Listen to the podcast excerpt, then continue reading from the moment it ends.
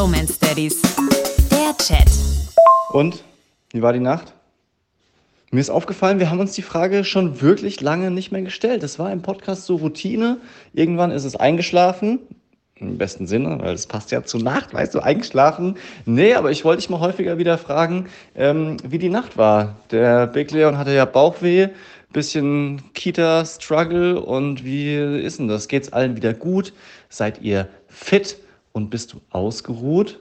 Ja, witzig. Die Frage ist heute so präsent wie nie, weil die Nacht war richtig katastrophal. Ich sage ja schon eine ganze Weile, dass die Nächte momentan nicht gut sind.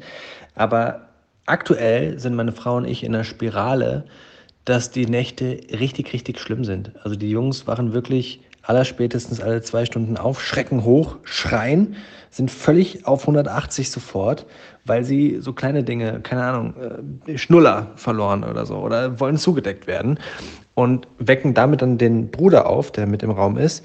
Und dann hast du plötzlich zwei Kinder da, die beide wach sind. Also es ist ganz, ganz furchtbar um ehrlich zu sein. Und wir müssen da eine Lösung finden. Ich weiß nicht, wir haben schon drüber nachgedacht, ob wir die Kinder jetzt wieder zu uns ins Schlafzimmer holen, also jeder ein Kind, dass wir sie trennen wieder. Ah, es ist. Sag mir, dass es bei euch besser ist. Oh, wow.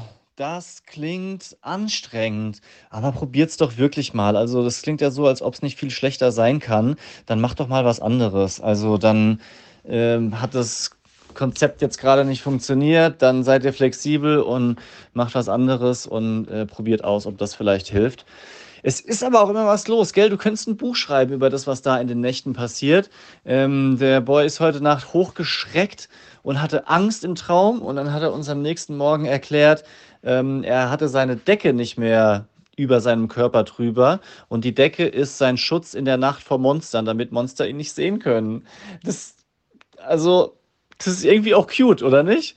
Und äh, die Bambina war irgendwann dann bei uns im Bett und hat mir von unserem zwei Meter breiten ähm, Bett ungefähr 20 Zentimeter Platz gelassen, sodass mir völlig die Schulter und die Beine wehtaten.